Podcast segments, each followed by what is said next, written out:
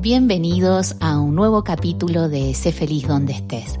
Antes de empezar, te quiero invitar a visitar mi web séfelizdondeestés.com, donde encontrarás asesorías personalizadas, así nos conocemos, nos vemos las caras y te puedo ayudar de tú a tú, y productos preciosos, porque ahora el podcast se puede tocar.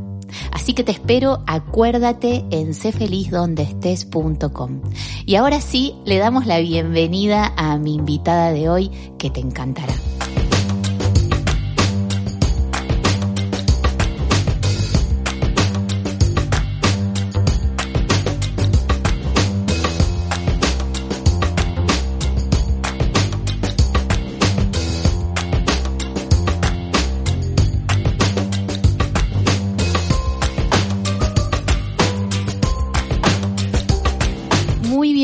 Bienvenidos a un nuevo capítulo de Sé feliz donde estés.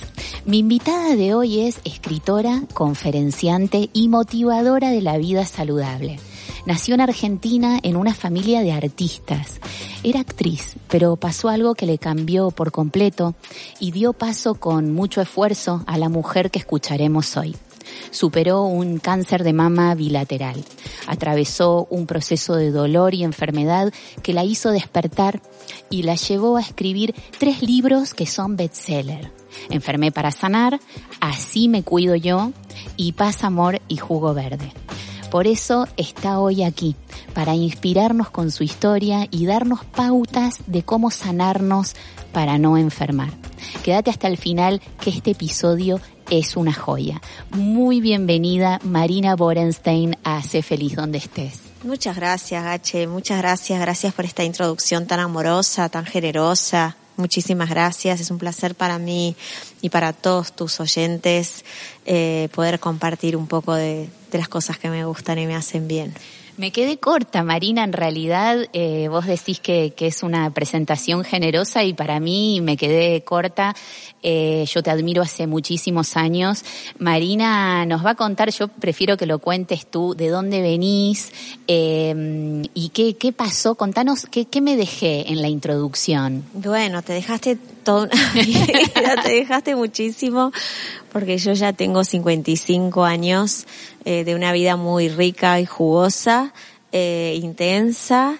Eh, soy de las que las que viven a, a fondo, eh, las que se disfrutan toda la vida, eh, las que se lanzan a las aventuras y a las y a las experiencias, qué sé yo, desde que he tenido tres maridos, este es el tercero por el que voy, espero que ya sea el último, la tercera es la vencida, pero soy de esas que si no están bien con ese marido se van.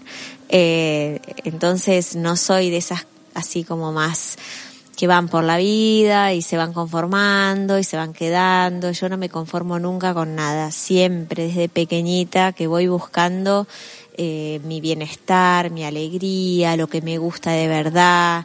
Cuando era muy jovencita, muy chiquita, mmm, cuando empecé a hacer eh, psicoanálisis, que es una cosa muy común en Argentina, creo que sí, sí. todos los ciudadanos que tienen un poco de dinero que les sobra van a terapia, ¿no? Porque bueno, hay que pagar un terapeuta, pero eh, es una cosa muy común en Argentina. Ahora empieza a haber aquí en España también terapeutas, empieza a existir. En, bueno, New York, Argentina son los lugares eh, del psicoanálisis por excelencia, ¿no? Francia.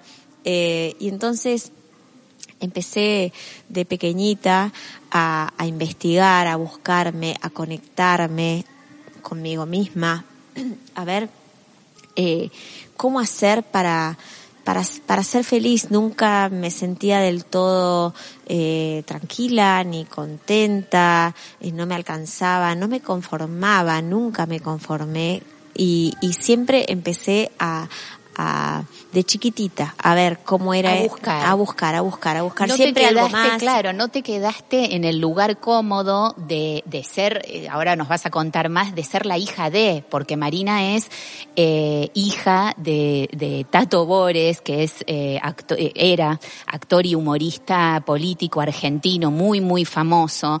Y, y tú no te quedaste con ese título sino que, que fuiste a más sos actriz eh, hiciste un montón de cosas hiciste, estudiaste traducción simultánea, hiciste teatro para niños. Eh, ¿Cuál es la Marina que más te gusta? Esta, sin dudas, la, Marina que más me gusta es esta que, que, estoy siendo hoy. Eh, después de muchísimo trabajo personal, muchos años de, de, buscar, como te digo, eh, lo que te estaba queriendo decir recién, que es que cuando yo era jovencita y no me terminaba de quedar nunca en ningún lugar y tenía un novio y después decía no, y yo me auto eh, nombraba, me, me, me, me, cre me decía que yo era eh, una insatisfecha, yo creía que yo era una insatisfecha, ¿no? Y ahora que estoy grande y que ya pasé por muchas experiencias, eh, te digo no, yo no era una insatisfecha. Podría ir a mi psicoanalista de los 14 años, eh, de los 18 años a decirle, ¿te acordás que te decía que soy una insatisfecha, que no puede ser, que nunca me quedo tranquila con nada? No, no, no se trata de insatisfacción, en mi caso, no se trataba de insatisfacción, sino de búsqueda, de búsqueda, de probar, de decir, a ver, es Pedro, ponele, no hubo ningún Pedro, ¿no? Pero decir, ah, es Pedro, me enamoro, voy, me meto a fondo, lo pruebo, experimento, y después digo, mm, no, no, no, no, no es Pedro. Eh, como eso, muchas cosas, ¿no? Yo estudié el traductorado, como vos decís, me metí en esa carrera, porque después de terminar la escuela secundaria todos estudiábamos una carrera, en Argentina eh, en Era esa época habitual. era lo habitual, eh, y yo no estaba muy convencida de esa carrera, pero como había que estudiar una carrera y a mí me iba súper bien con los idiomas, eh, dije, bueno, vo- voy a tener esta, esta herramienta porque me va a servir. Pero después de tres años de estudiar, me faltaba un poco todavía para recibirme, pues no me recibí, porque me resultaba algo muy, me estaba metiendo en algo que yo sabía que nunca iba a hacer. Estaba sentada por horas con libros científicos en inglés, en español, diccionarios, traduciendo cosas que no me interesaban en lo más mínimo. Y yo decía, ¿para qué quiero hacer esto? Me agarraba como una ansiedad de estar sentada y en ese momento mmm, mis padres aceptaron que yo abandonara.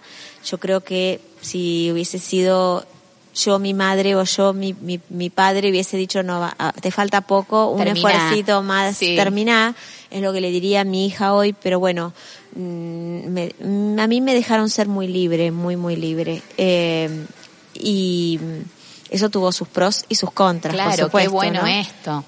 Sí, tuvo también su, tuvo la, la, la maravillosa posibilidad de, de, de buscar y buscar y buscar y buscar sin límite eh, y después eh, siendo yo una persona muy responsable, muy prolija, ¿no? Buscar cosas siempre, por ahí el, oyente dice, ¿por dónde buscó esta mujer?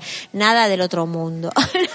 Pero- soy muy Claro, muy sana muy desde sana, siempre, siempre pero- fui muy sana, sí, pero eh, eh, no hubiese estado mal tener hoy ese título, qué sé yo, solo por tenerlo, porque me encantaría poder decir soy traductora, no soy traductora, pero me he sentado muchos años después con un montón de libros científicos que no me la podía ni creer, eh, con los diccionarios una vez más, porque había palabras que no sabía, a, a poder mm, mm, traducir y volcar esta información que volqué en los libros, que nunca en mi vida imaginé que yo iba a escribir este tipo de libros, que escribí tantos años después de eso, o sea que la carrera eh, no la terminé, pero me sirvió un montón. Claro, te ha Me vuelto, sos una, sos una, un- estabas en una búsqueda constante y que se, que, que dio la vuelta. Claro, Te sirvió. claro. Ahora, eh, ¿en qué estabas, qué estabas haciendo cuando pasó, hay un antes y un después, ¿no? En, en tu, en tu vida.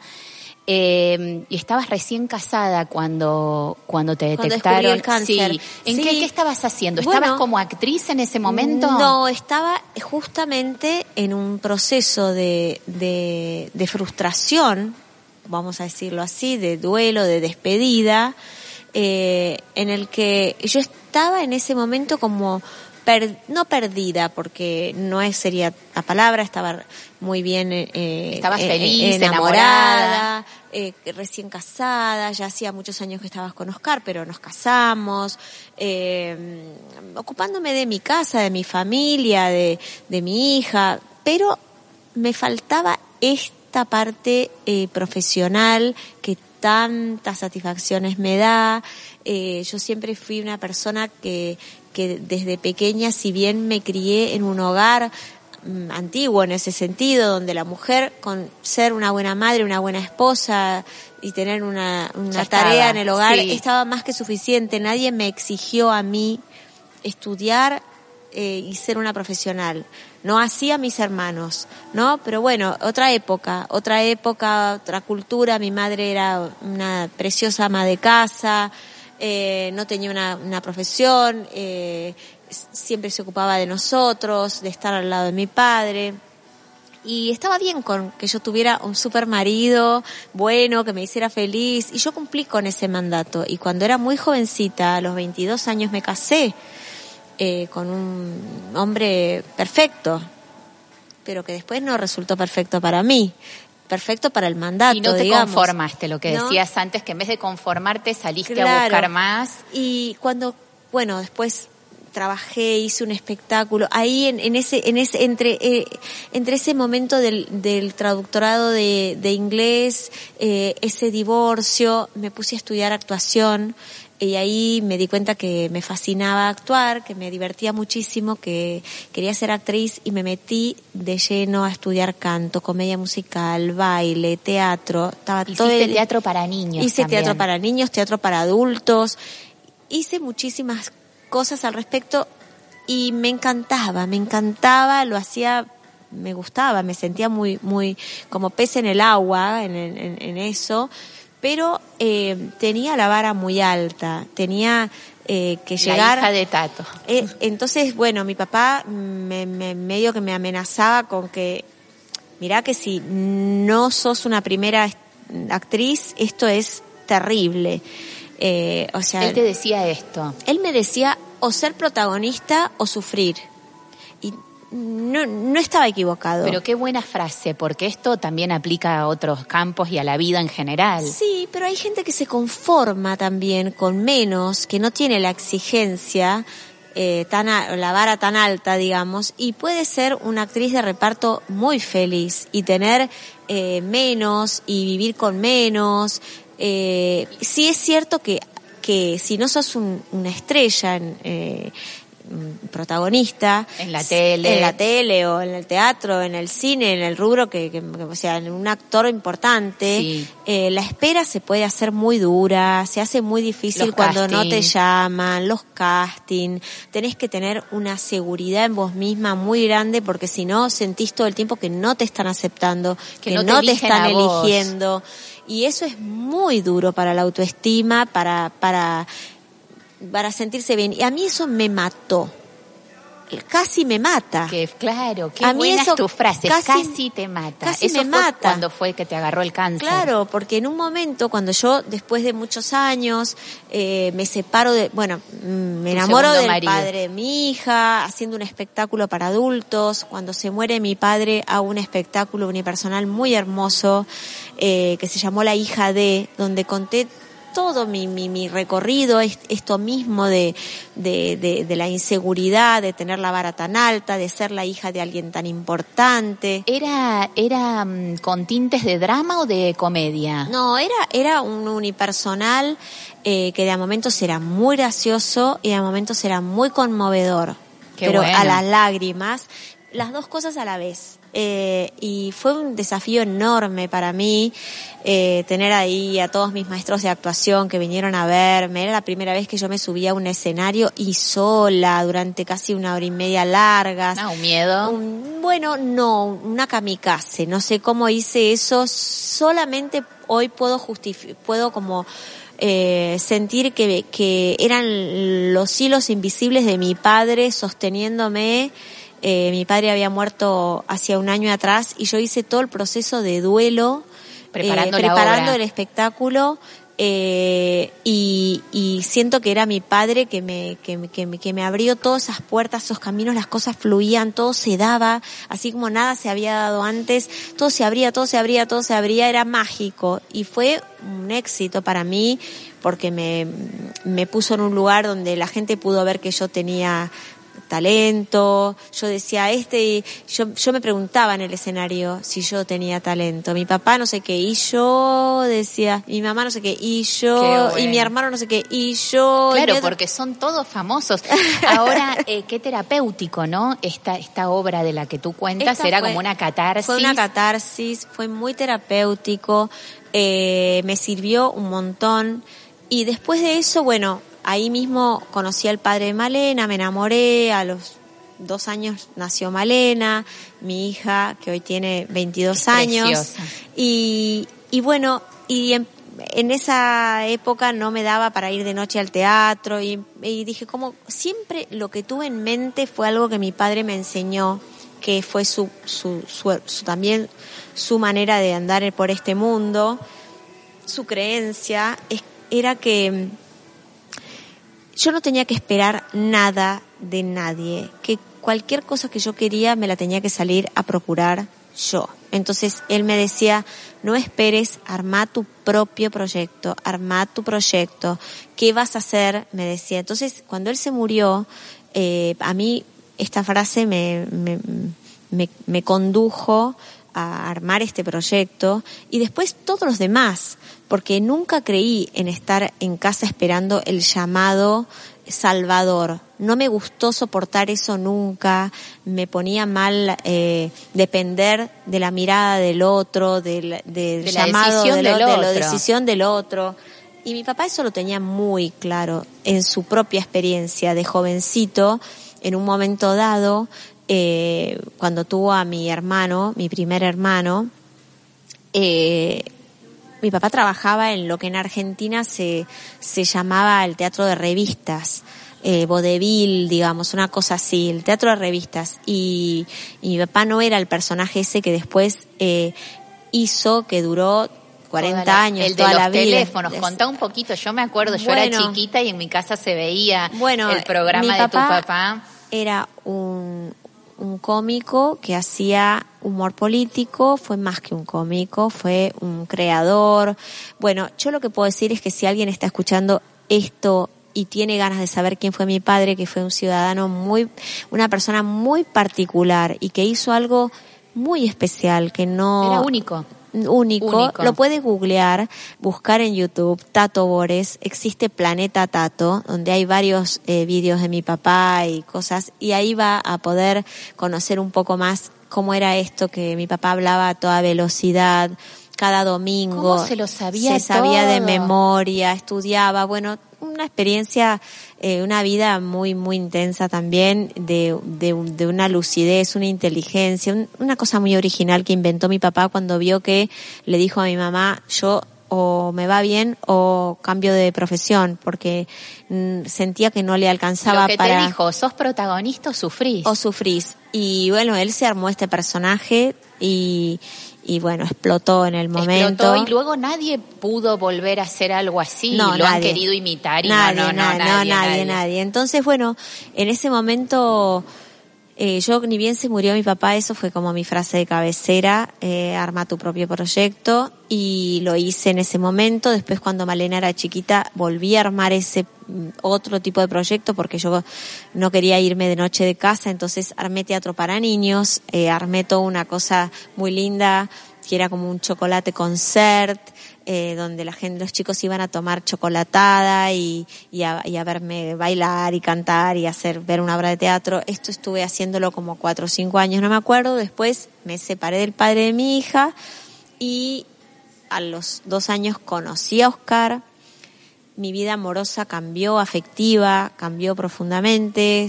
Eh, con Oscar encontré la calma, el hombre que yo quería, el hombre que yo soñaba. Eh, después de tanta búsqueda me calmé en ese sentido. Todavía no sabías nada de lo que nos vas a contar ahora. No, no, no, porque estaba fantástica, porque yo lo conocí a Oscar en el año 2006 y esto que el cáncer fue en el año 2011.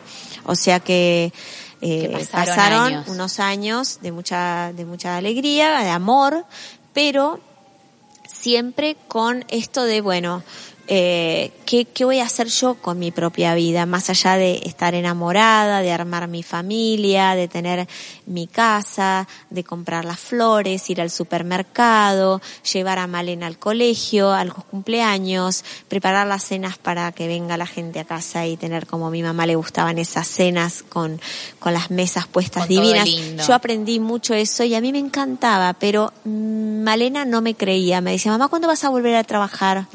Y Oscar me decía, ¿y vos cuándo vas a trabajar? Como que nadie, mi psicoanalista me decía, ¿y vos cuándo vas a trabajar? Como que nadie me creía, ni mi madre. Mi madre no soportaba que yo no me realizara profesionalmente. Y en un momento eso hizo mucha explosión en mi cuerpo. Fui a un último casting eh, que, ¿Te que acordás para qué era? Sí, para una comedia musical, Frankenstein, en Argentina, eh, que Oscar me insistió mucho para que hiciera ese casting. Me preparé con todas las canciones, con un profesor de coach de baile, coach de canto, armé todo, qué sé yo.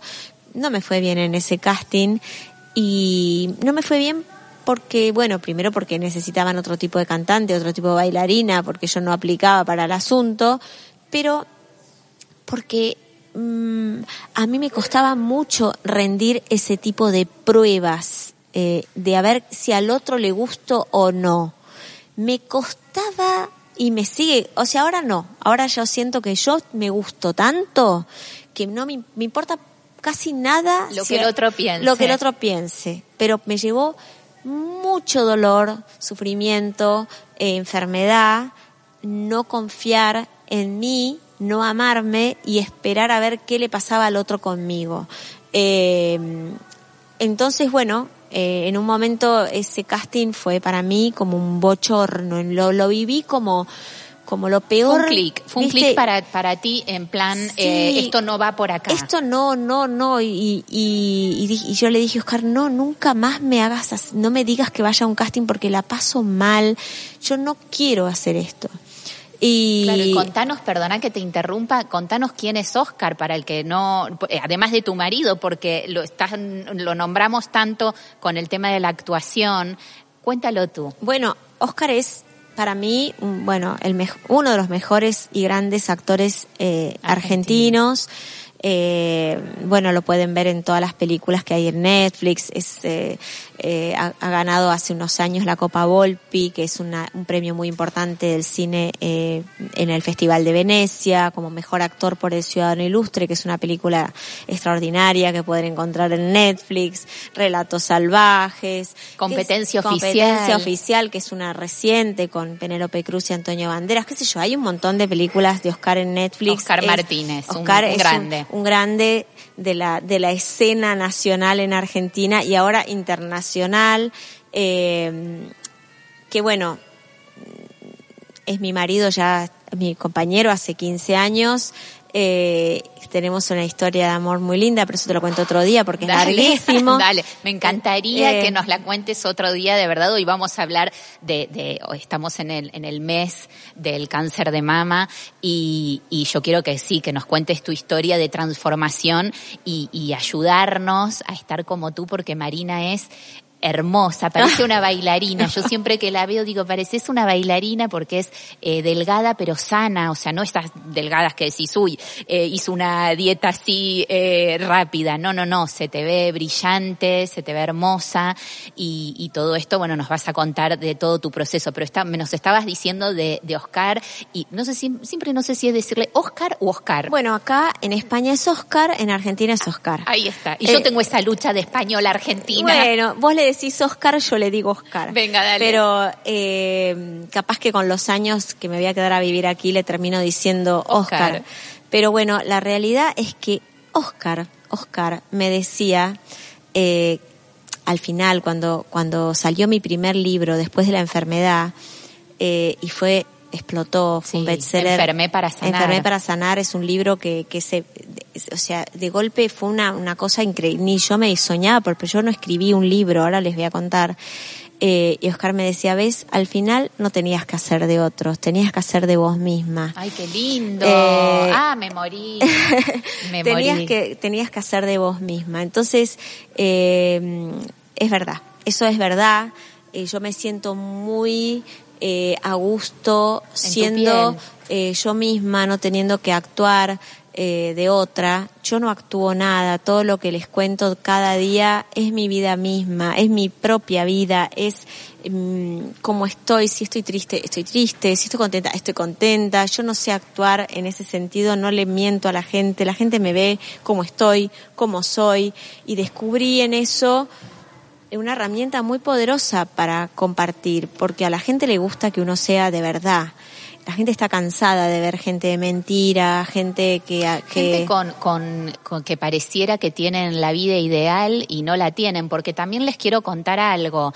Eh, Marina, cuando tú la ves, sí, parece ideal, sos ideal, es, pero, pero también eh, tú has tenido una infancia con muchos peligros. Lo comentaste, yo estuve, por supuesto, ya me conoces, eh, leyendo mucho sobre ti, además de tus libros que son impresionantes.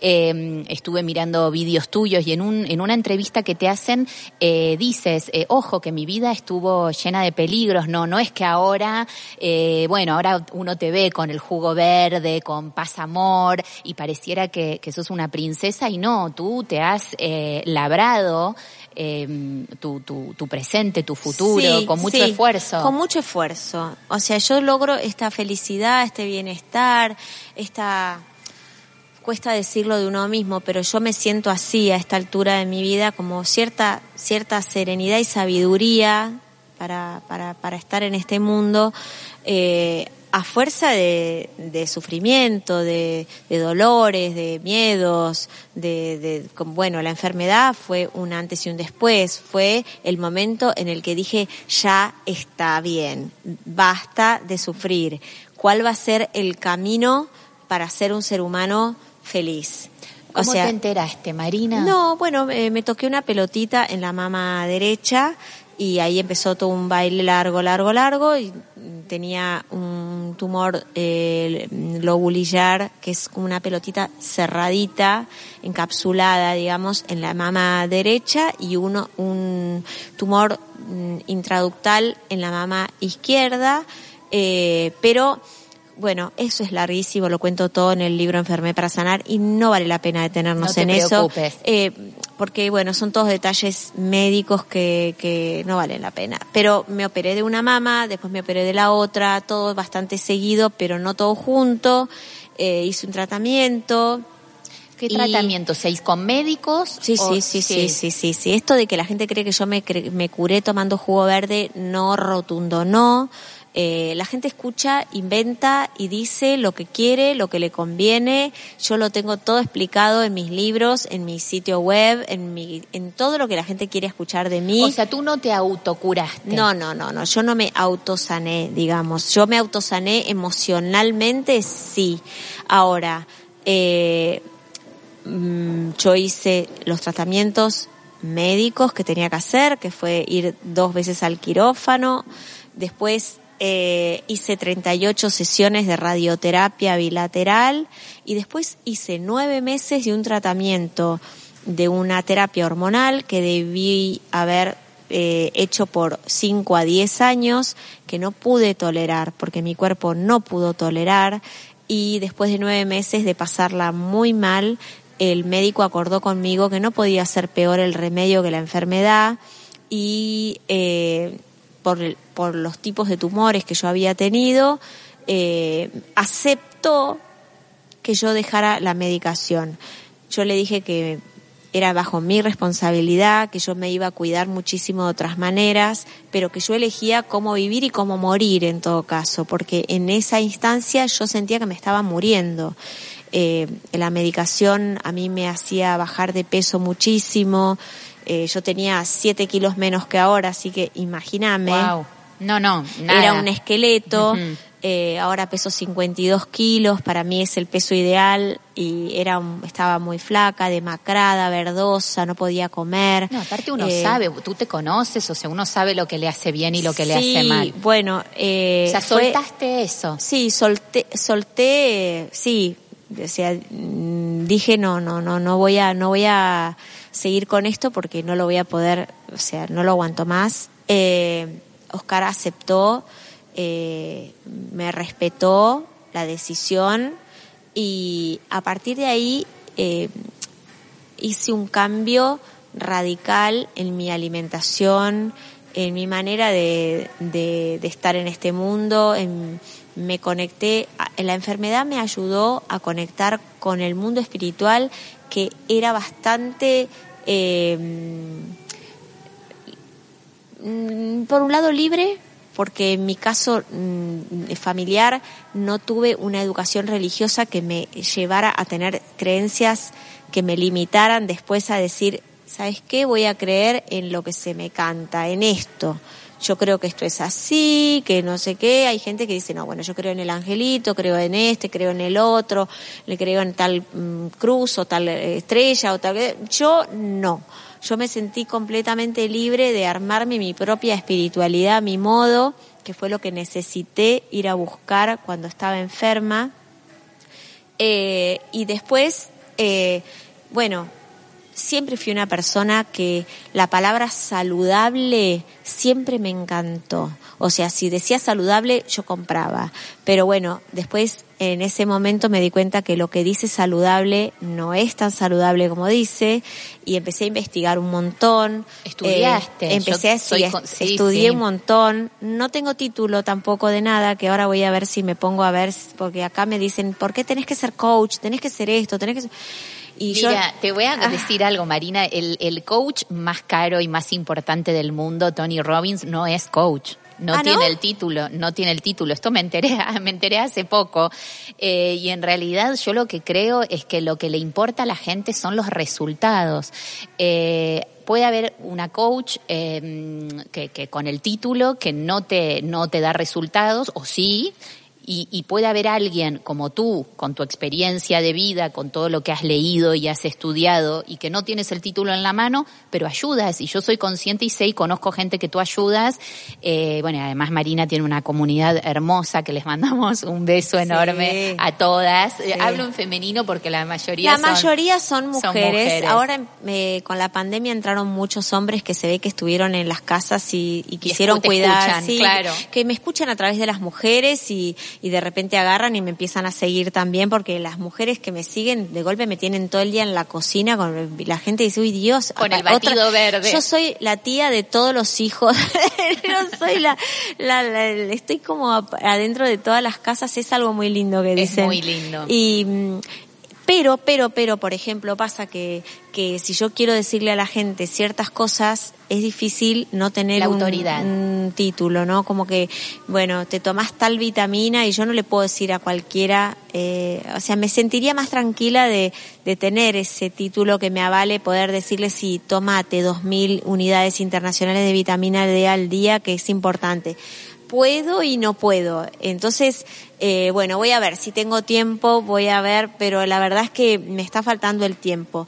Pero en ese momento, volviendo, porque si no nos vamos, eh, cuando yo eh, estaba enferma, que esto es como, como, se me abrió este mundo, mi terapeuta, que eso siempre tuve desde chiquita, como te decía. Argentina total. Argentina total. Y mi psicoanalista que sabía que a mí me gustaba mucho escribir, porque yo siempre escribí, siempre escribí, pero no hice nada con eso que, que yo escribía.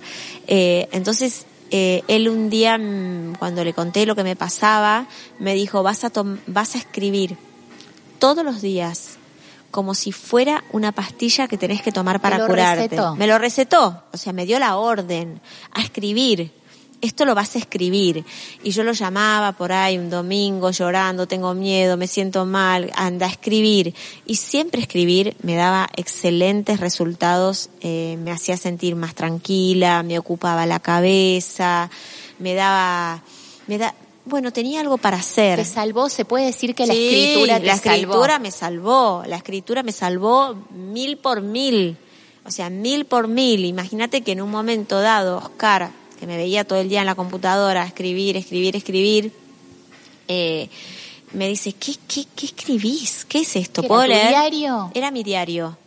Entonces le di para leer y le gustó tanto que agarró y le contó a un filósofo muy amigo de él en Argentina, eh, que se llama Santiago Kovadlov, que es un filósofo, una persona, un intelectual muy, muy importante, le dijo que lo que yo estaba haciendo y que, que quería que yo leyera lo que escribía se sintió que quería que él me empujara, me ayudara. Yo le dije, vos estás loco, que yo le voy a leer todo esto a Santiago Kovadlov, me da vergüenza, porque además yo tengo un tipo de escritura muy, muy cotidiana, muy simple. Mejor, ¿no? Mejor porque se entiende bien. Claro, entonces bueno, me convenció, después de varios meses me convenció y terminé en el estudio de Santiago leyéndole lo que escribía, que Santiago me dijo, esto vos lo tenés que publicar.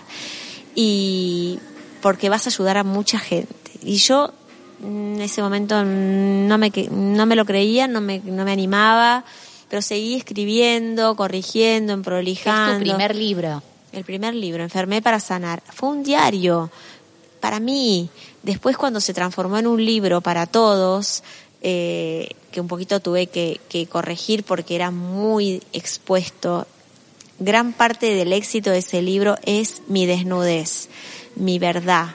Eh, con cosas una mujer, que... Una mujer que tenía, entre comillas, la vida resuelta en algún punto, así para el, ¿no? Como, como la gente que no te conocía tan profundamente, pero ahí había una cosa no bueno no como un sufrimiento no, una asignatura muy pendiente o sea conmigo misma ser alguien por mí misma tener mis ingresos eh, mi dinero eh, dejar de ser la hija de. dejar de ser la hija de pero después bueno cuando cuando pasaron los años eh, así fueron pasando los profesionales, todo mi equipo de sanadores, pues yo me fui armando de un equipo de sanadores, armonizadora energética, la que me daba las flores de baje, el homeópata, la terapeuta. Yo me armé como un equipazo de, de, médicos y sanadores y, y, al final eh, como que yo me di cuenta que, que, que yo tenía que eh, dar ese salto de ser alguien ¿no? Para mí, por mí, y descubrí que las mamas, eh, que son este cuarto chakra, este chakra del corazón, del amor, del dar. del dar, del recibir, ¿no? Yo tenía bloqueado ese chakra porque yo no estaba pudiendo, yo sentía que yo no me podía dar a mí misma todo eso que yo deseaba, ni tampoco le podía dar a mi hija todo eso que ella necesitaba. ¿Por qué? Eh, por supuesto que yo le daba mucho amor, mi hija es un sol, yo la amé desde el primer día, nadie podría decir lo contrario, pero eh, cuando no es lo mismo amar a un hijo siendo una mujer segura, eh, en paz consigo misma, Mm, que le podía proveer de su alimento. Las mamas son el medio que tenemos las mujeres para darle alimento, nutrimos a nuestros hijos. es algo animal. ¿No? Entonces yo sentía en esa instancia, eh, esta fue una interpretación mía, pero a mí me cabe divino y, me a ti te cierra. A mí me cierra. Claro, que es que yo no le podía, yo, yo tenía una madre eh, muy dadora, muy dadora, eh, que al dar tanto también me limitaba, ¿no? Eh, mi madre era muy generosa, me daba, me daba, eso me generaba también una situación de comodidad, ¿no? Eh, un marido muy dador, muy generoso y muy dador. pero yo siempre, hay mujeres que viven así, viven muy felices. Yo no. Yo tenía siempre la angustia de que no lo lograba por mí misma. Entonces, eh, yo no le daba a mi hija la ropa, los juguetes, las cosas que yo quería comprar yo, siempre con el dinero de mi madre, con el dinero de Oscar, con el dinero que me había quedado de mi padre, que era mío, pero no era mío. El dinero de mis padres es mío, pero no es generado por mí. Entonces no tiene el mismo sabor no es el mismo sabor que el dinero que uno se gana del esfuerzo, del, del, dinero que te ganaste con tu, con tu talento, con tu don. Yo no digo que esto no es para, para el que me escucha, no es para poner un juicio de valor eh, sobre cómo tiene que ser el dinero para cada uno. Esto es como es para Es mí. muy personal. Es muy personal. Esto es lo que a mí me pasaba con mi falta de autonutrición para poder nutrir a mi propia hija. Y las mamás eh, tienen un significado en la biodecodificación, en, en bueno, no sé, en distintas eh, herramientas, distintas eh, La psicoinmunoendocrinología. Sí, en distintas, este, ¿cómo se llaman? Métodos de, de- de- no sé cómo qué nombre ponerle, tienen distinto significado, pero más o menos para todas significa lo mismo, que es la nutrición, ¿no?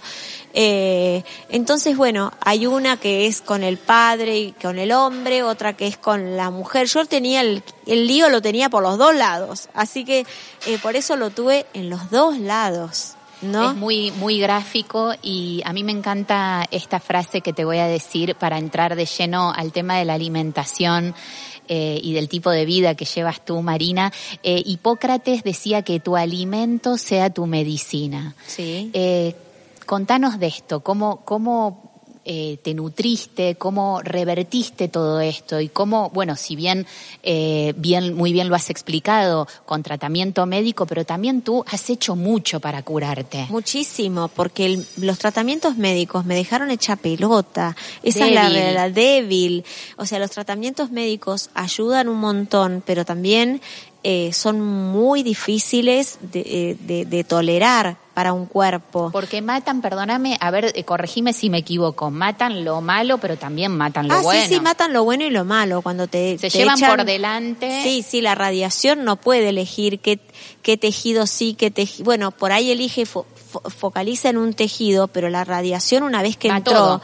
entró la radiación. Entonces, bueno, esa radiación te hace daño a todo, lo bueno, lo malo, te lastima el estómago, te lastima eh, todo. Entonces, bueno, eh, Estabas débil. estaba muy débil, estaba eh, muy, de- me sentía muy, de golpe me sentía enferma. Entonces, bueno, empecé a investigar, a ver cómo hacer. ¿Te dolía, Marina? ¿Esto duele? Eh, bueno, sí, duele, duele, duele. Por, distin- en distintos momentos duele. O sea, en, el momento cuando detecté el cáncer, el cáncer en las mamas no, no me dolía hasta que no me las operaron, las cortaron y todo eso no, no duele porque eh, la bolita que yo tenía la toqué de bañándome y la otra ni me di cuenta porque eh, no sé, no sé, si- no, esas células intraductales no duelen ni se ven ni nada. Qué importante revisarse, ¿no? Por eso hay que hacerse los controles y en este mes rosa yo insisto muchísimo porque un cáncer de mama detectado a tiempo es...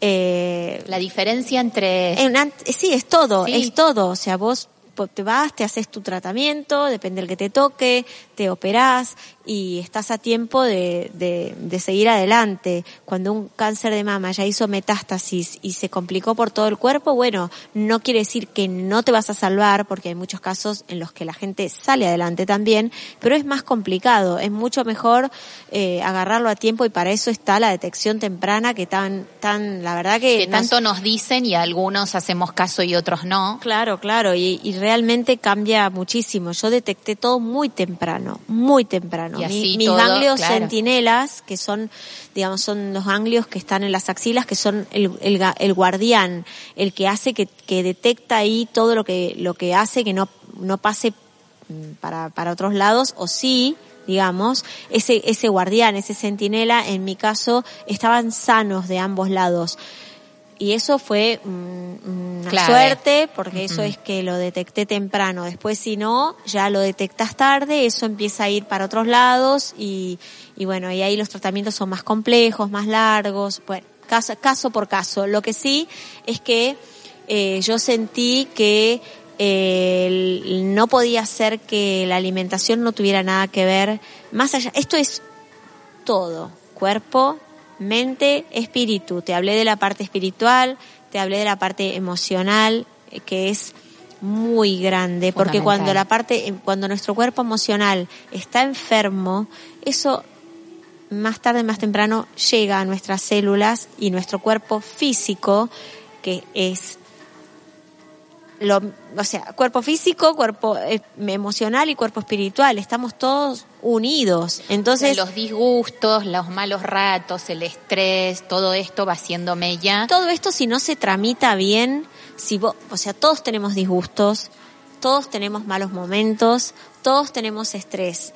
Ahora, si uno no sabe tramitar esos malos momentos, esos duelos, gestionarlos, si uno no sabe manejar el nivel de estrés y lo acumula todos los días, todos los días y no lo drena, no hace actividad física, no se calma la cabeza con cualquier técnica de relajación, no se hace masajes, no hace ejercicio, no sé, hay un montón de cosas para hacer que hacen que tu nivel de estrés, eh, bueno, sea equilibrado, digamos, lo puedas ir manejando para que no te arruine el cuerpo. Lo mismo con tus emociones, si vos tapás, tragás, ahogás, no querés escucharte, no querés sanar, no querés ver, no querés hablar, entonces... El cuerpo te avisa. El cuerpo te va a decir a los gritos. Y esto era algo que a mí el cuerpo me dijo, eh, bueno, Marina, basta, hacete cargo de esta parte de tu vida porque a vos te importa, a vos te hace mal no ser autónoma,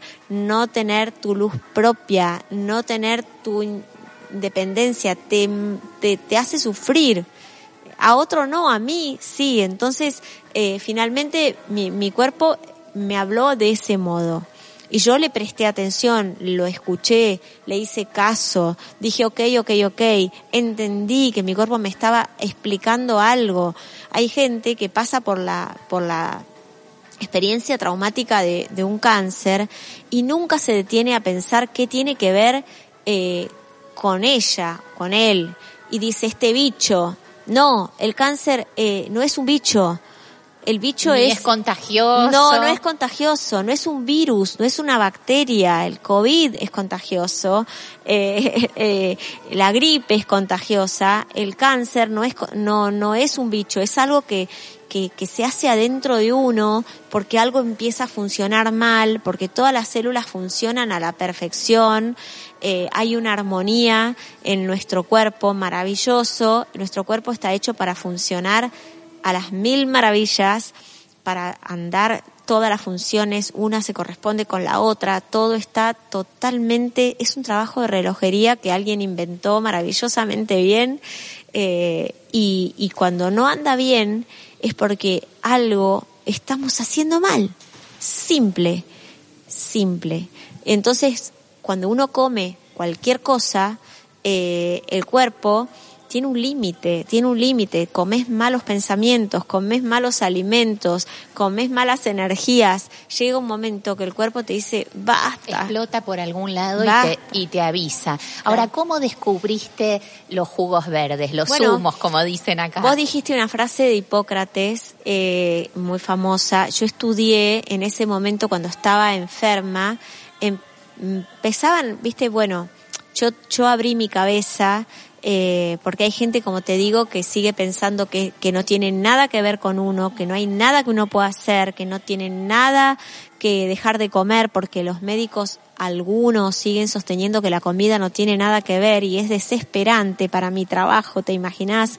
Las cosas que escucho. Vos te la cabeza. Yo me agarro la cabeza cuando la gente me dice a mí, mi médico me dijo que coma todo igual. Y yo digo, bueno, no sé, ¿me escuchas por algo estás acá, por algo se te ocurre mirarme, eh, haz lo que quieras. Yo puedo hasta donde puedo, pero seguir pensando que el combustible que vos le pones a tu cuerpo eh, es eh, lo, mismo. lo mismo que le pongas a tu auto nafta de la mejor, de la peor, de gasoil, no sé cómo se llaman acá las naftas, eh, Se entiende perfectamente, Marina. ponerle, ponerle alimento bueno o alimento malo. O sea, ¿cómo alimentas tu auto? ¿Cómo alimentas tu cuerpo? El auto que te va a conducir por toda la vida, que no lo podés comprar otro después, ¿viste? No, o sea, el auto se... Después es tarde. Es tarde, ¿entendés? Y entonces, bueno, seguir pensando que el alimento no tiene nada que ver y es tu combustible de cada día es realmente un grado de negación y de, de testarudez que me, me, puede poner de la cabeza. Lo no que sé pasa si se entiende el término de la se cabeza. Entiende perfecto. Y entonces ahí me puse a estudiar, eh, empecé a leer, a leer, a leer, a leer, a leer.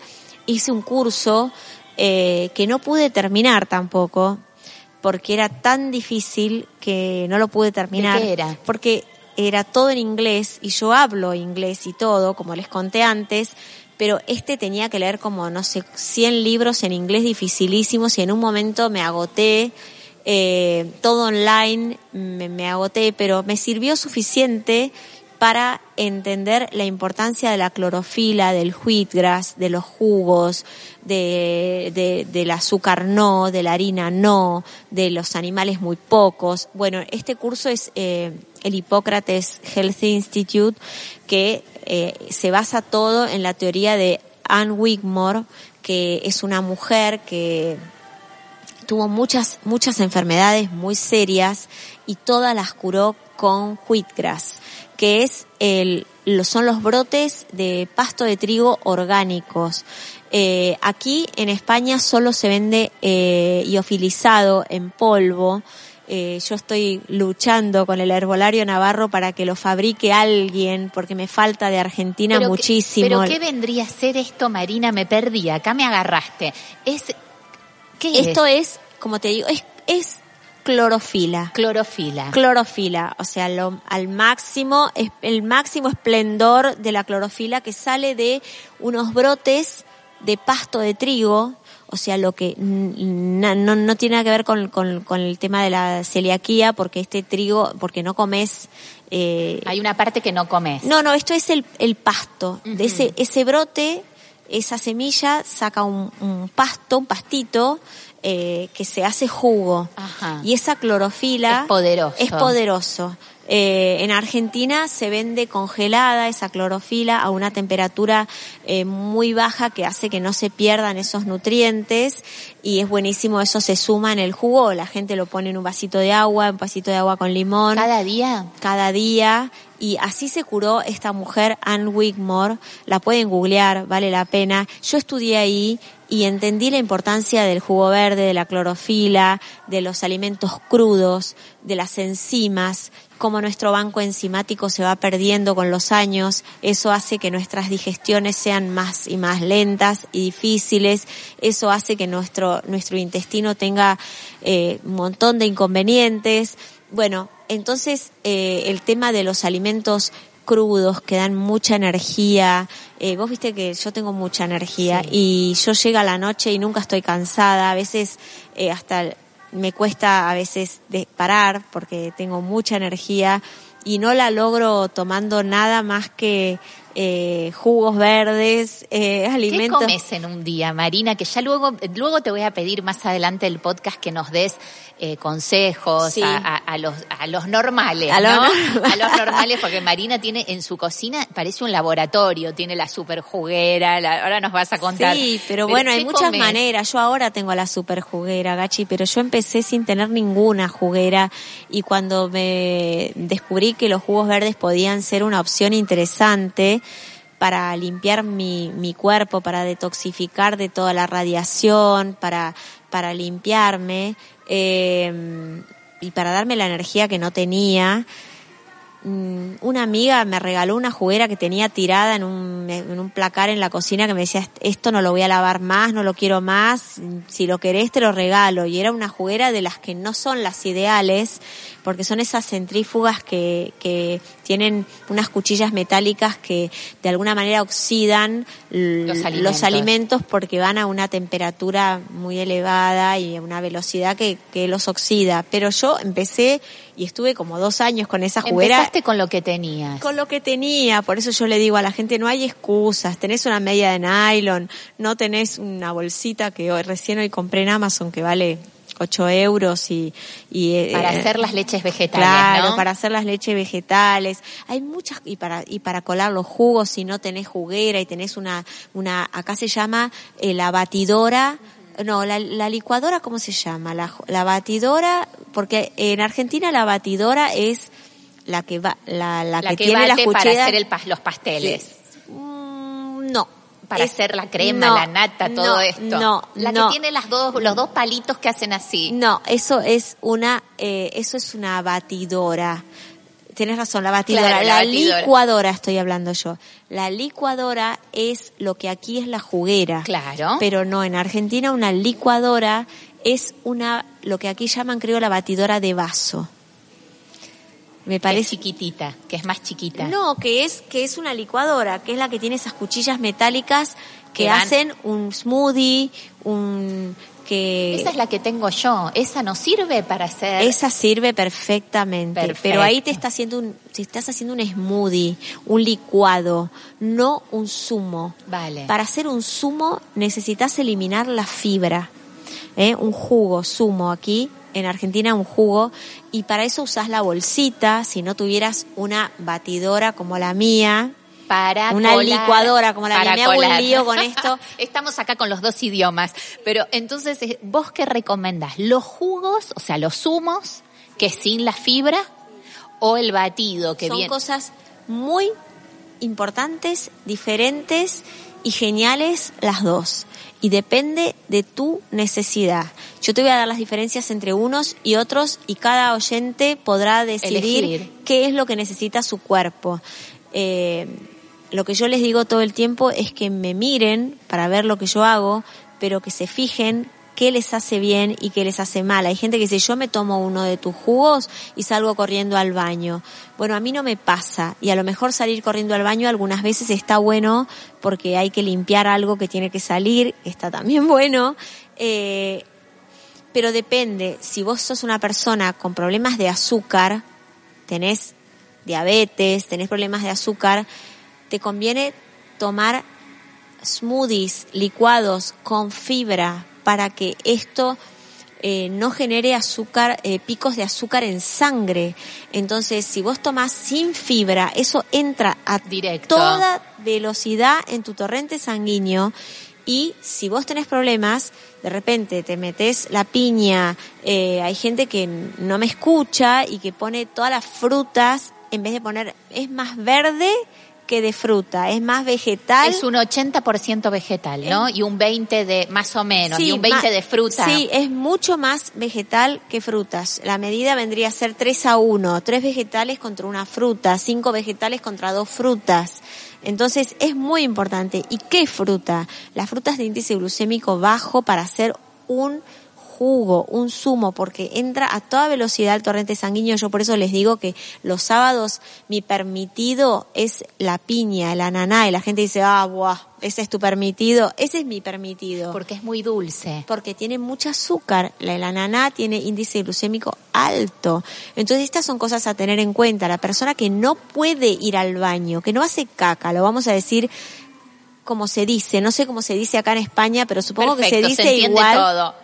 La persona que no puede ir al baño tiene que tomar fibra porque tiene que hacer de, bar- de escoba para barrer ese intestino. De nada sirve querer hacer una detoxificación cuando el intestino está sucio, Está contaminado. está contaminado. Entonces hay que primero barrer, limpiar, ¿no? Y luego- y luego y- pintar. Claro. Uno que hace primero, o sea, va, trae, llama a los pintores, viene, quiere arreglar la casa. Primero limpia la mugre, eh, saca todas las, barre, no deja, y después el pintor empieza a pulir, a rasquetear la pared y pinta. Perfecto. Bueno, esto es lo mismo. Entonces, va a depender de la necesidad de cada uno. A mí, por la mañana, que tengo mi intestino muy limpio y me funciona bien, me gusta el jugo, el zumo.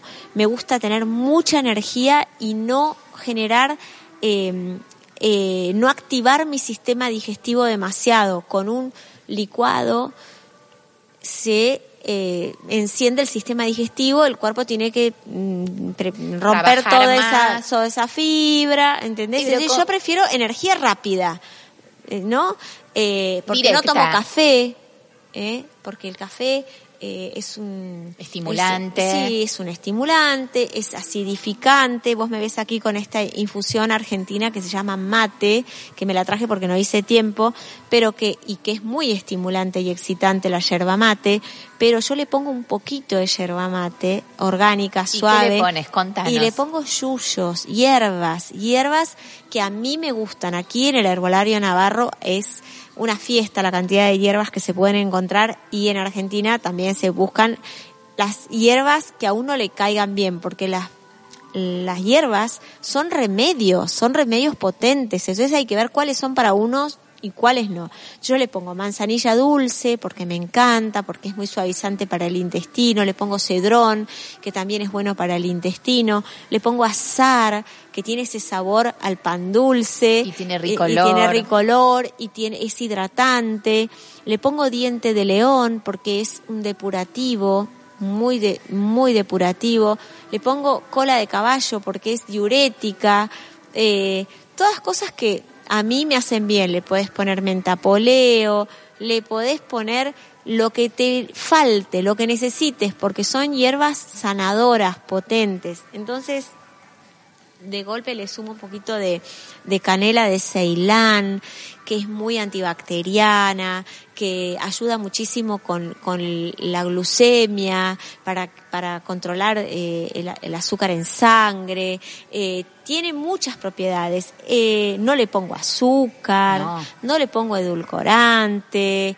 Hay muchas cosas que no uso más y que hacen a que mi cuerpo eh, se sienta con energía, de repente vos podés tomar jugo, pero si te, después del jugo empezás todo el día con la harina, con el trigo, con el gluten, eh, tostadas. Te comes un asado. ¿Cómo te... haces, Marina, cuando vas a un asado, una barbacoa? No voy mucho porque, bueno, porque no sé, pero no tengo muchos, pero no me privo. Por ejemplo, cuando voy a un asado, que ahora cuando vaya a Argentina dentro de poco tengo te invitan. estoy esperando tenemos amigos que nos están esperando eh, nosotros somos muy amigos de Palito y Evangelina de Palito Ortega Son, que eh, es famosos también famosísimo Palito, aquí Palito. Palito Ortega cantante sí acá es muy famoso también Sí. acá ha sido una bueno, es muy famoso y te hace Palito. un asado palito y nos hace el asado palito y Oscar se muere. Entonces ya estamos, ya están programando los asados. pero tiene que haber mucha ensalada o no Bueno, Evangelina ya sabe que ella hace unas ensaladas muy llenas de cosas que sabe, esta para Marina, a Marina le traen la ensalada que viene con mucho verde, que viene con tomate, que por ahí tiene cebolla, pero no trae queso, no trae... Ni eh, pedacitos de pan. Ni pedacitos de pan, no trae arroz, mi ensalada que, que eh, es bien vegetal, eh, Evangelina sabe que no le tiene que poner acheto balsámico a mi ensalada porque es azúcar. Yo condimento la ensalada con aceite de oliva, un poquito de sal rosa, un poquito de limón para potenciar el hierro que tienen las hojas verdes. Después, eh, por ejemplo, no como el pan, no como el pan, Y sí como la carne, como un Claro. pedacito de carne, pero no como el chorizo, la, la chura. En Argentina se come, mm, bueno, acá también existen las mollejas, Sí. el chorizo. Yo no como esas cosas. Esas cosas no. Un pedacito de carne, sí. Una vez por semana, un pedacito de carne de buena calidad, sí. Todos los días, no. y te costó el mucho postre, Marina no. no si comí la claro. carne, no como el postre. elegís Elijo eh, el vino, una copita, no una botella. Acá toman mucho alcohol las mujeres, en el mundo entero, pero eh, el, el alcohol es malísimo para las mujeres. ¿Cuánto alcohol al día vas a tomar? No podés tomarte la cañita al mediodía, la cañita a media tarde. copa de vino a la copa de noche. vino a la noche. Eso es malísimo. Eh, Una copita de vino tinto con la cena vale, más no. No, ahora te costó mucho este cambio tan grande, Marina, Sí. porque es, es aparte estamos en un en, en una sociedad donde, como vos bien acabás de decir, es que la cañita es todo muy social, la comida, el beber. Bueno, sí, me costó, pero, pero eh, al principio eh, soy honestísima y lo digo en, en, en el libro, en Enfermé para Sanar, eh, lo mismo mm, después lo refuerzo en el segundo, así me cuido yo. Eh, cuando yo me enteré que tenía que cambiar toda mi alimentación, porque vino a mí una persona a decírmelo, eh, yo me puse muy mal y le dije, Oscar, si yo tengo que comer así, como dice este, prefiero morirme como que directamente dije, prefiero la muerte, nada, o sea, no, como no voy a comer más dulces, ni tortas, ni, ni, O sea, tú antes de esto, antes de ni- enterarte del cáncer, comías normal como puedo comer yo, cualquier sí, persona. comía normal cuidándome. Siempre fui flaca, siempre fui una persona eh, de comer normal cuidándome, con límites, pero comía pastas, comía de todo, no sabía que la harina me podía hacer tan mal, eh, no sabía, qué sé yo, comía postres, no todos los días para no engordar, pero no sabía que eran tan malos los postres para la salud. Eh, comía todo tipo de alimentos procesados, yo no sabía que todos los alimentos que están llenos de químicos, con palabras que terminan en ante, colorante, saborizante, conservante, eh, bueno, todos esos antes eran malísimos, eh, qué sé yo, mi heladera estaba repleta de lácteos para tener los huesos fuertes, el queso para tener los huesos fuertes, el lácteo. No comes lácteos. Ni uno. No pruebo los lácteos. Y mi intestino es completamente feliz. Y mi intestino vivía hinchado. Cuando yo hablo de inflamación, que hablamos mucho con mi nutricionista, Laura Serna, de inflamación, la gente asocia la palabra inflamado con que tiene la panza hinchada, con que tiene la panza inflada, ¿no? Eh, y, y de lo que se trata es de tener una alimentación antiinflamatoria que no inflame tejidos, células, órganos en general, eh, que tal vez tu panza no se infla y no tenés la panza toda hinchada, pero es una inflamación silenciosa que va por, por, que no te enterás, y entonces eh, de golpe tu, tu, tu, cuerpo está sufriendo muchísimo y para eso hay que eliminar un montón de alimentos que son malísimos. Los lácteos son muy inflamatorios. La mayoría de la humanidad tiene intolerancia a la, lactosa, A la, al azúcar que tienen los lácteos, tiene intolerancia a, a los lácteos. Y así todo se lo sigue comiendo en todo, porque la pasta con queso y el postre con la crema y con la manteca. Todo, todo, Y la todo. gente cree que cuando Y el café con leche. Claro, y cuando la gente dice, eh, no, yo no como lácteos. O sea, la gente cree que el lácteo es la leche. No, hay una falta de información tan grande que creo que hoy en no, día lácteo se... yogur, Lácteo es la, todo la lo leche que- que... le pones al café, eh, el queso. Eh, ahora, Marina, convencenos, a mí ya me convenciste porque te conozco hace tiempo, pero convencenos por qué tenemos que tomar los batidos verdes. Mira, eh, primero porque tenés que ayudar a esta inflamación que todos, quien más, quien menos tenemos, porque estamos rodeados de ondas, porque vivimos en un mundo eh, que, que donde el aire está bastante contaminado, ponele que no, no vivís, eh, vivís en una ciudad y hay mucha contamina- contaminación ambiental, eh, hay muchas, muchas ondas raras que pasan por todos lados, imagínate, eh, porque, porque todo lo que vos puedas comer en el día no alcanza, no alcanza, eh, para, o sea, tenés que comer tanta ensalada, tanta verdura para poder incorporar lo que podés incorporar en un solo vaso. ¿Entendés? O sea, yo me puedo comer una planta de espinaca entera En un en vaso. un jugo y comerte una planta de espinaca entera mm, en una ensalada y qué sé yo, es medio como delicado. Entonces, vos imaginate que yo esta mañana arranqué mi mañana con dos pepinos grandes, una planta de apio, un hinojo entero, medio limón, eh, dos manzanas verdes pequeñitas. eh, bueno, esto es lo que tenía el jugo de hoy porque era lunes y no tenía suficientes hojas verdes. Pero le puse los jugos verdes llevan superalimentos, se les puede poner espirulina o matcha, o se les puede poner el wheatgrass, este que te digo que es la hostia, como dicen aquí, se le puede Jengibre. poner jengibre, que bueno, hoy no le puse porque a veces, como estoy en esa edad menopáusica, eh, hay ciertos alimentos como el jengibre, la canela, el picante, el alcohol, el chocolate, levantan la temperatura corporal y a veces eh, le- ayer le puse jengibre al jugo y a la noche transpiré más de lo que me gusta y dije Marina hoy jengibre no porque le da un picor riquísimo. Tú ya te conoces, Sí, yo ya me conozco, yo conozco lo- el, el poder que tienen los alimentos. Este libro Pasa Amor y Jugo Verde tiene un glosario, un diccionario con todos los poderes de lo que hace cada joya verde, como les digo yo. Cada una, lo que hace todo, el limón, la piña, el jengibre, la canela, la semilla, lo que, ¿para qué es? Porque cuando uno sabe, la información da poder.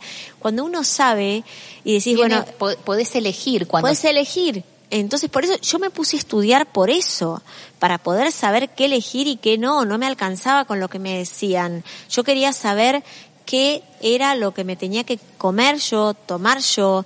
Por ejemplo, a los niños que no les gusta lo verde, que no les gustan las verduras, les haces un buen batido con banana, palta, espinaca, eh, frutos rojos. Riquísimo. Riquísimo. Y no se dan cuenta que están comiendo espinaca, que están comiendo palta, aguacate, que están comiendo pepino y porque tiene banana, que tiene un sabor. Y lo endulza. entonces, bueno, hay muchos trucos eh, para incorporar cantidad de minerales, vitaminas, fitonutrientes, enzimas, clorofila, agua, oxígeno. Las plantas tienen oxígeno. Eh, nosotros necesitamos mucho oxígeno. Las células cancerosas son anaeróbicas, odian el oxígeno. No les gusta, les gusta el azúcar, les gusta la harina, les gusta la grasa animal, les gustan todos los químicos, todos los alimentos acidificantes que a nosotros nos hacen tan mal, a las células cancerosas les, encantan. Entonces, eso es lo que hago yo, una dieta básicamente...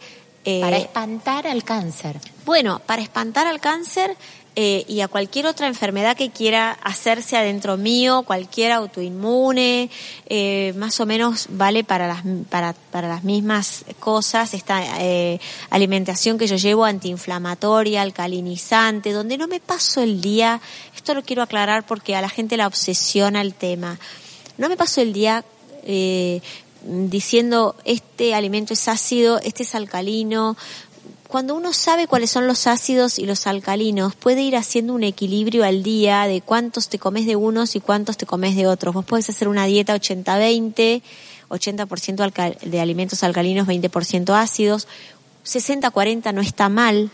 ¿eh? Por eh, ejemplo, Marina, ¿cómo sería eh, sin entrar en, en, muchísimo, muchísimo detalle, pero ¿qué, ¿qué, alimentos, cómo es un día tuyo de, de, alimentación? O sea, por ejemplo, tú desayunas el zumo verde. Sí, yo ese es mi desayuno porque no, no lo cambio por nada, esa es mi manera de incorporar toda la energía que necesito, de, de desintoxicar mi cuerpo, de, de llenarme de vitaminas, de minerales. Ese es mi desayuno. ¿Y hasta el mediodía nada? Y además yo hago como un reposo digestivo diario y dejo muchas horas sin masticar. Eh, bueno, todavía no sé qué hora es ahora, hace horas que no mastico. Mm, mira, son las, en este momento son las 4 de la tarde. Imagínate que yo terminé de cenar a las 10 de la noche y todavía estoy a sumo, ¿no? Eh, bueno, ahora porque estoy aquí contigo, pero... Sí, si no hubieses comido al mediodía. A veces sí, eh, siempre, eh, depende del horario que me levante, el, jugo tiene tantos nutrientes que te llena, te satisface. Cuando uno tiene tanto hambre y tanto hambre a cada rato, es porque está comiendo alimentos vacíos de nutrientes. El cuerpo necesita nutrientes y si vos le das cosas que no lo alimentan, te va a pedir comida, te va a pedir nutrientes. Vos le seguís dando alimentos que no alimentan, te va a seguir pidiendo. Te va a seguir pidiendo. Y la gente dice, yo no puedo parar, yo no puedo parar, yo como esto y no me lleno, yo como el otro y quiero más. Bueno, también hay un hambre emocional, ¿no? Que es lo que hablabas antes de, del sí, todo. Es el hambre emocional, pero cuando uno eh, le da al cuerpo una buena nutrición, el cuerpo enseguida entiende la consigna y dice, ah, bueno, estoy, nutrido, estoy bien, estoy nutrido, no tengo hambre, no tengo que comer por comer. Sí, por supuesto que una persona que está muy mal emocionalmente a lo mejor no puede llegar a darle esta oportunidad a su cuerpo. Primero tiene que sanar todos esos dolores, angustias emocionales para poder abordar esta parte. Pero al mediodía eh, yo tengo un problema que es al revés de lo que debería, porque lo ideal sería una, un, almuerzo más tupido y una cena más, liviana. Pero a mi marido le gusta la cena, es la costumbre que tenemos de toda la vida y me cuesta muchísimo eh, de golpe decirle no, yo no voy a cenar porque hay que dormir con casi nada de, de, peso, digamos, ¿no? Entonces yo al mediodía me como una alcachofa acá. En España las alcachofas son eh, un alimento muy común, todo el mundo come, a mí me encanta, me como una alcachofa o dos, me como un huevo duro, eh, necesito eh, Aguacate. aguacate, que me encanta, que es una grasa buena, el huevo, que es acidificante, pero en el balance, la cachofa no, el aguacate no, eh, ¿entendés? Entonces, como, como vas balanceando, yo No, necesito, necesitas proteína. necesito la proteína del huevo, el colágeno que me da el huevo, eh, entonces, bueno, de golpe me como un huevo, la gente me dice, pero comes todos los días lo mismo, a mí no me interesa tanto eh, La variedad. la variedad, eh, porque tampoco tengo tiempo de estar cada día cocinándome algo diferente. Tengo unas rutinas que me ordenan la alimentación. Y a la noche sí es el momento de distenderme, de sentarme con mi marido, de tomarme una copita de vino, de hacer una cena más ¿Qué más cenás? variada. Pero cada día algo diferente, ¿entendés? Y Oscar, por ejemplo, es un gran cocinero, un gran, gran cocinero. Él encanta cocinar y él no, no me deja ni entrar a la cocina de noche. Y yo tengo la suerte de que él me cocina. Pero él me cocina para mí lo que yo tengo que comer y él se cocina para él lo que él tiene que comer. Es una dicha, lo agradezco, soy muy, privilegiada. Eh, pero, por ejemplo, yo como pescado, eh, siempre pescados salvajes, pescados que no sean de aguas trato, de que no sean de aguas contaminadas, no de criadero, eh, como ensalada, eh, como verduras hervidas al vapor, de repente, qué sé yo, ayer, a ver, Mm, porque cada día otra cosa, pero por ejemplo ayer Oscar hizo un, para hacer un caldo de verduras, que a mí me gusta siempre tomar mi caldo de huesos con colágeno, le sumo caldo de verdura, yo me hago ese caldo de huesos sanador maravilloso, entonces eh, para hacer el caldo le pone un poquito de, de carne y papa, bueno papa no mentira, papa no como, mm, Poquito. poquito, pero le pone batata, boniato, le pone zapallo, zanahoria, eh, muchas verduras. Entonces, bueno, ayer comí ese pedacito de carne con un puré riquísimo que me hice con todas las verduras y Buenísimo. eso era un manjar. Mi marido comió con un amigo que vino a casa milanesas con la misma ensalada que yo hice para todos. Yo milanesas no, porque me caen pesadas, porque tienen el pan Frito. rallado, porque es frito, aunque las haga al horno, como pescado, un día como guiso de lentejas que me hago yo todo con verduras, un día me puedo hacer un arroz salvaje salteado con verduritas, eh, tortilla, eh, un día me he permitido la tortilla de papas hecha por Oscar que es increíble, con verduras, siempre mucha ensalada eh, para, para equilibrar el, el- el azúcar que puede entrar de la papa o de la legumbre o del cereal. Eh, no como postre, no, eso es como la clave del éxito, no comer nunca el dulce, ni el postre, ni la fruta lo con la comida. eso? No, no, Ya no. no, ya no, mi cuerpo ya entendió, ya entendió y cuando de repente es bueno, voy a mi cumpleaños, voy a un permitido, voy a un- una fiesta y hoy me como un postre, bueno, vale, mi cuerpo está acostumbrado a a, a- a estar muy sano. Un día que lo hago no pasa nada porque no es una costumbre de todos los días. Entonces vale un permitido, pero igual los, lo sufre mi cuerpo. Dice, ¿qué le pasó a esta eh, que estábamos tan bien y me vino a meter este helado, esta torta o algo así, ¿entendés? Ahora, Marina, además de la alimentación y todo lo que nos estás contando, ¿qué cosas han cambiado en tu vida antes y después de, tener cáncer? Bueno, bueno, muchas. Todo lo que te conté, esta sensación de yo logré eh, edificarme, logré construir un proyecto personal eh, que me hace muy feliz, me encanta ayudar a la gente, me encanta eh, por ejemplo, mañana eh, estamos a 18, mañana es 19, que es el Día Mundial de la Concientización del Cáncer de Mama. Entonces yo preparé para regalarle a toda mi comunidad una especie de ebook eh, con un montón de consejos para la gente que está atravesando los, los tratamientos, eh, con el asesoramiento de los profesionales que trabajan conmigo. Y a mí me da mucha, mucha satisfacción poder eh, ayudar poder eh, contarles todo eso que yo aprendí con la experiencia, todo lo que investigué, para que el camino les sea más sencillo, que no va a ser un camino fácil, porque atravesar un cáncer no es fácil, el miedo es eh, muy potente cuando uno tiene este, este, mm, eh, ¿cómo se llama? Cuando te da este diagnóstico, eh, y, y bueno, es un momento difícil, pero para mí poder ayudar, eh, decirles, bueno, eh, es verdad, estás en una difícil, pero mira todo lo que hay para hacer.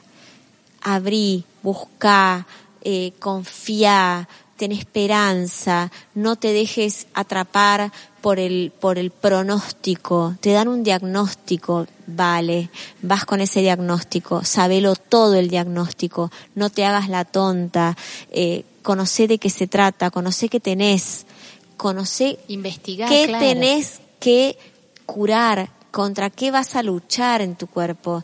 Entonces es importante, y es importante que nadie te quite la esperanza, que nadie te diga que vas a vivir un año, dos, cinco meses, cuatro días. No lo creas, no se lo creas a nadie, porque eso lo puede decidir solo Dios. Eh, y, y tu trabajo personal, y tu esfuerzo, y tu voluntad por por, vivir, tu amor por la vida. Eh, es cierto que hay casos en los que el, el, cáncer está muy avanzado y por más que vos quieras vivir, a veces no se logra, pero así todo, así todo, eh, yo creo que todos tenemos que mantener la esperanza, todos tenemos que, que seguir buscando. Hay milagros, hay muchos casos de milagros que ni los médicos pueden acreditar. Está el caso de Anita Morjani, que es el mejor de los milagros, que a mí me salvó la cabeza. Yo el, el del, la del libro, que yo, tiene un libro. Yo recomiendo a toda persona que nos esté escuchando ir a YouTube y conocer a Anita Morjani. Se escribe M-O-R-J-A-N-I. Anita Morjani es una mujer que estaba muerta muerta. Tuvo Morir una, para ser yo. Se llama Morir para ser yo, se llama su libro.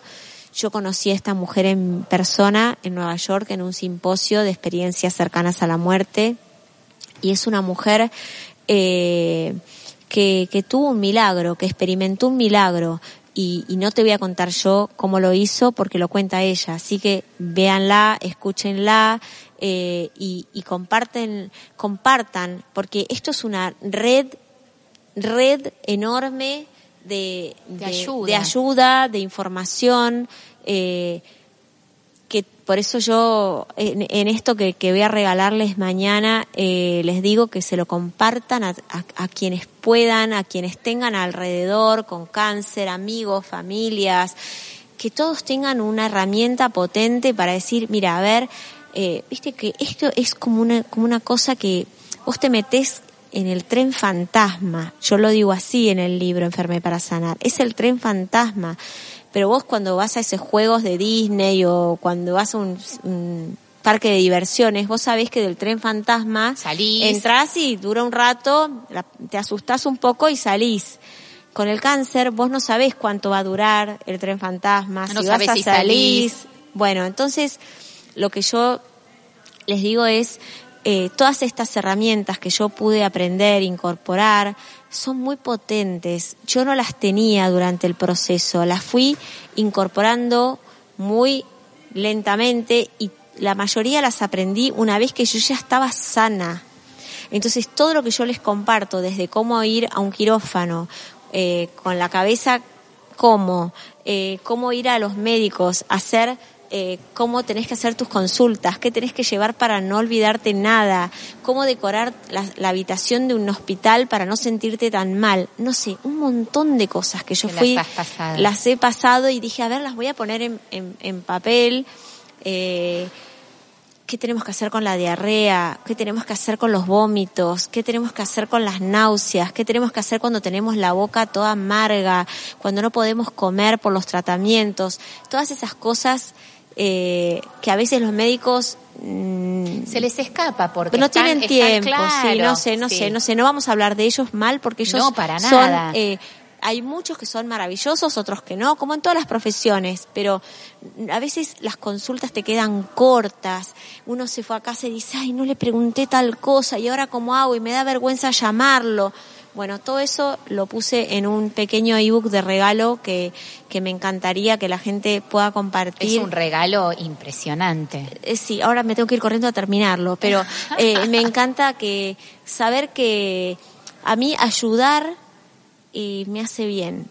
Eh, más allá de que es un, mi trabajo, que me da dinero, porque no lo voy a negar, porque la gente compra un libro y yo gano dinero, y si compra un producto digital que está en mi sitio web, me da dinero, pero hay mucha gente que no puede y también tiene información gratuita todos los días viéndome cómo hago las cosas, mi canal de YouTube que es gratuito y pueden ver recetas, en el sitio web hay un montón de cosas, este mismo libro que les voy a regalar, qué sé yo, yo todos los días les comparto información este podcast. Este podcast. Bueno, es como ir escuchando cosas que te vayan abriendo el camino, allanando el camino. ¿no? Y ayudar a, hacer mejores elecciones. Ahora cuando, cuando uno se perfecciona, Marina, como vos, eh, estás perfeccionando la vida de quienes te rodean.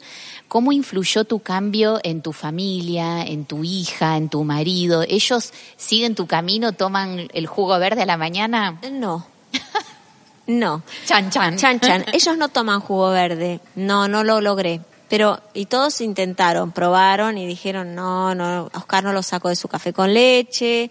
Eh, hay días que le digo, tomate la agüita con limón. Buah, si yo se lo hago, él toma el agua con limón, que es muy importante. Ni bien en te ayunas. en ayunas, un vaso de agua tibia con, con limón. Eh, mi hija, eh, tiene que desaprender el camino que yo le enseñé, porque yo no sabía todo lo que sé cuando ella era chiquita y cuando ella nació y cuando ella iba al colegio. Y yo siempre fui una madre de esas que por el kiosco, no sé cómo se dice acá el kiosco. Sí, bueno, le comprabas chuches eh, no, o, chocolates. Nunca. Chocolate sí, pero digamos, viste que hay chicos que comen caramelos, chuches, se dicen. Sí, los caramelos y como las gominolas y todo esto blandito es chuches. No, los chuches, olvídate, no entraron en, en, su boca. Pero el chocolate sí. El chocolate sí, eh, los chuches nunca, nunca, nunca, eh, la gaseosa nunca, nunca, nunca. Mi, mi hija era de, de las raras que iban a los cumpleaños y pedían agüita. Pero bueno, porque en mi casa no había esas cosas y yo siempre supe que esas cosas no estaban buenas. Pero igualmente le daba chocolates, le daba leche, le daba yogur y le daba mucha leche y mucho yogur porque creí, yo creía que eso era buenísimo. Para los huesos. Para todo y le daba, eh, qué sé yo, muchas cosas que hoy en día tengo que, la, la vuelvo loca para que no consuma más ella por suerte toma leche vegetal, entendió algunas cosas, entendió realmente cómo como algunas cosas, de a poco. Yo creo que ella tiene que hacer ahora su proceso, su camino, y cuando sea su momento dejará lo que tiene que dejar, comerá lo que, qué sé yo.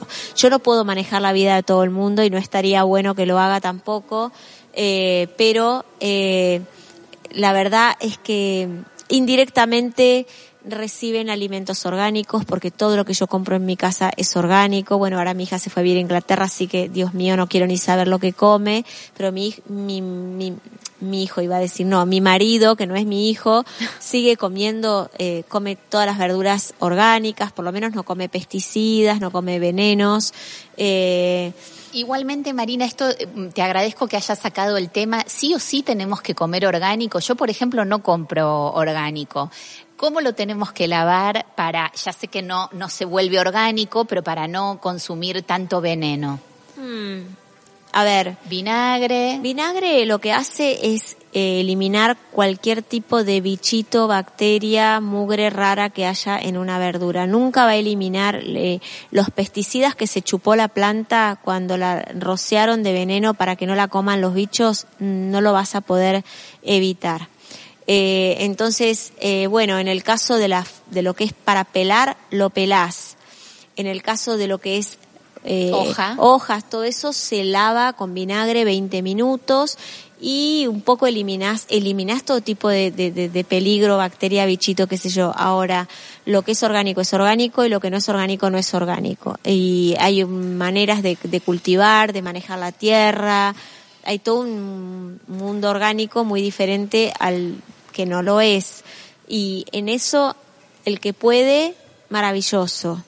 Es una gran inversión. El que no puede, eh, bueno, no puede. Y Eh, alabar, y alabar, se ha dicho. Y alabar. Eh, ya nos estamos acercando al final, Marina, y mm, te quería decir, vos cumpliste muchos sueños, pero ¿qué te queda por cumplir? Un montón, un montón. Primero me queda por, por, por, me queda por conquistar España, que no, con, que no me conocen todavía. Estamos en eso. Estamos en eso, pero bueno, quiero que estén mis libros aquí, eh, quiero dar mis charlas aquí, quiero seguir dando mis charlas en Argentina, quiero seguir escribiendo libros, quiero seguir aprendiendo, quiero seguir, eh, qué sé yo, no sé, si un día se me da por subir al escenario y cantar y bailar y, y mientras me tomo el jugo verde soy capaz de hacerlo también. Aparte, Eh, Marina es muy divertida. eh, Ya los que la conocen ya lo saben. No estoy descubriendo América con esto, pero los que todavía no la conocían, vayan a, a sus redes, que es en Instagram, arroba Marina Borenstein. Sí, arroba Marina Borenstein. Y su web también. Facebook, Marina Borenstein, mi canal de YouTube, Marina Borenstein.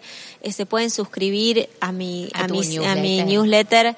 Eh, Eso es eh, enfermé para sanar todo junto, enfermé para sanar arroba gmail.com y son muchos los sueños que tengo todavía por delante. Quiero, quiero conocer muchos lugares de este mundo, eh, quiero tener una casa con una linda terraza o un lindo jardín o un lindo balcón que nunca tuve, es algo que nunca tuve, o poder algún día tener una casa mirando el mar un, una departamento con frente del mar. No sé, tengo millones de sueños. ¿Dónde te ves? ¿Dónde está esa casa frente al mar? Bueno, la realidad es que ahora se me desfiguró un poco el sueño, porque yo vivía en Argentina y mi sueño era tener en Punta del Este, en Punta Ballena, eh, que es un lugar que me fascina. Idílico. Idílico, tener eh, un departamento frente al mar y ver las puestas de sol.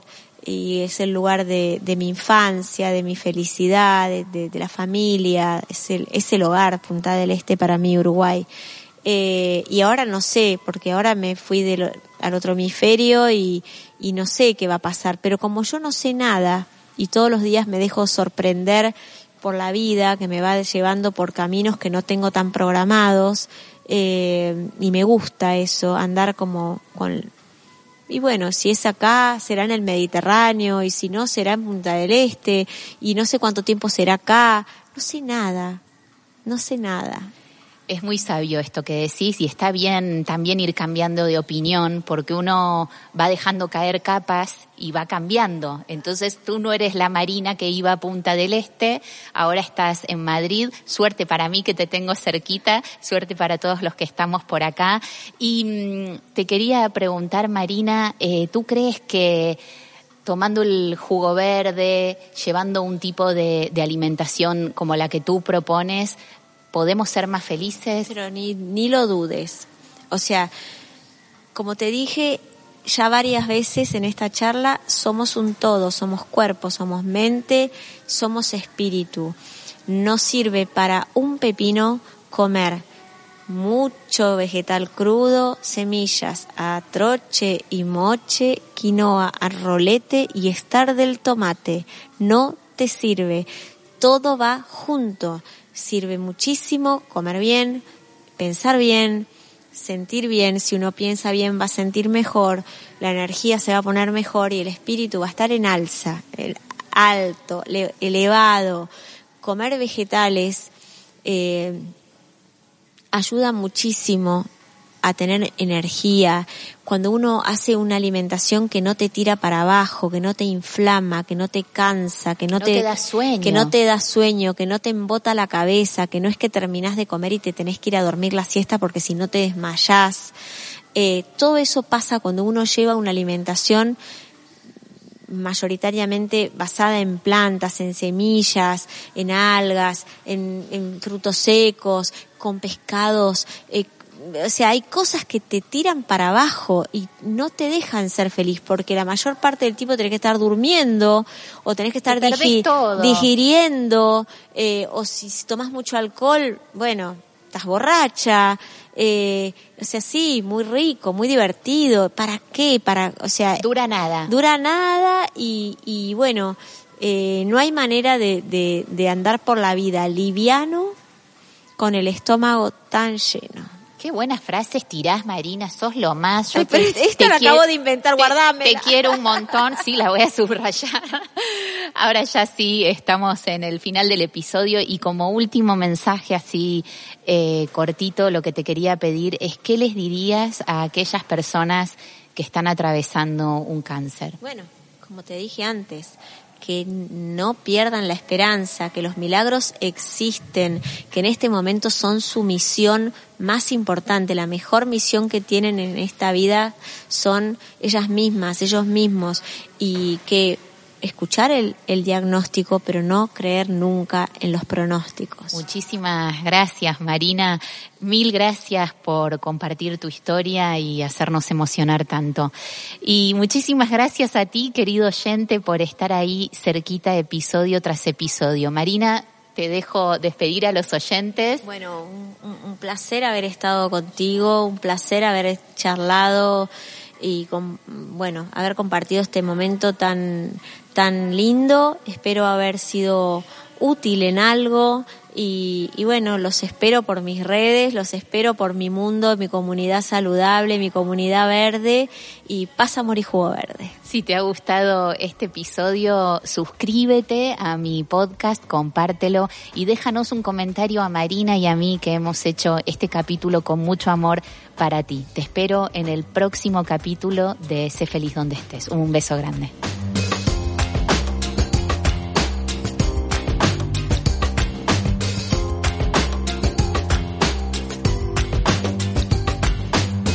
Recuerda que puedes suscribirte a Sé Feliz donde estés en Spotify, Evox, Apple Podcast, Google Podcast o tu plataforma de podcast favorita.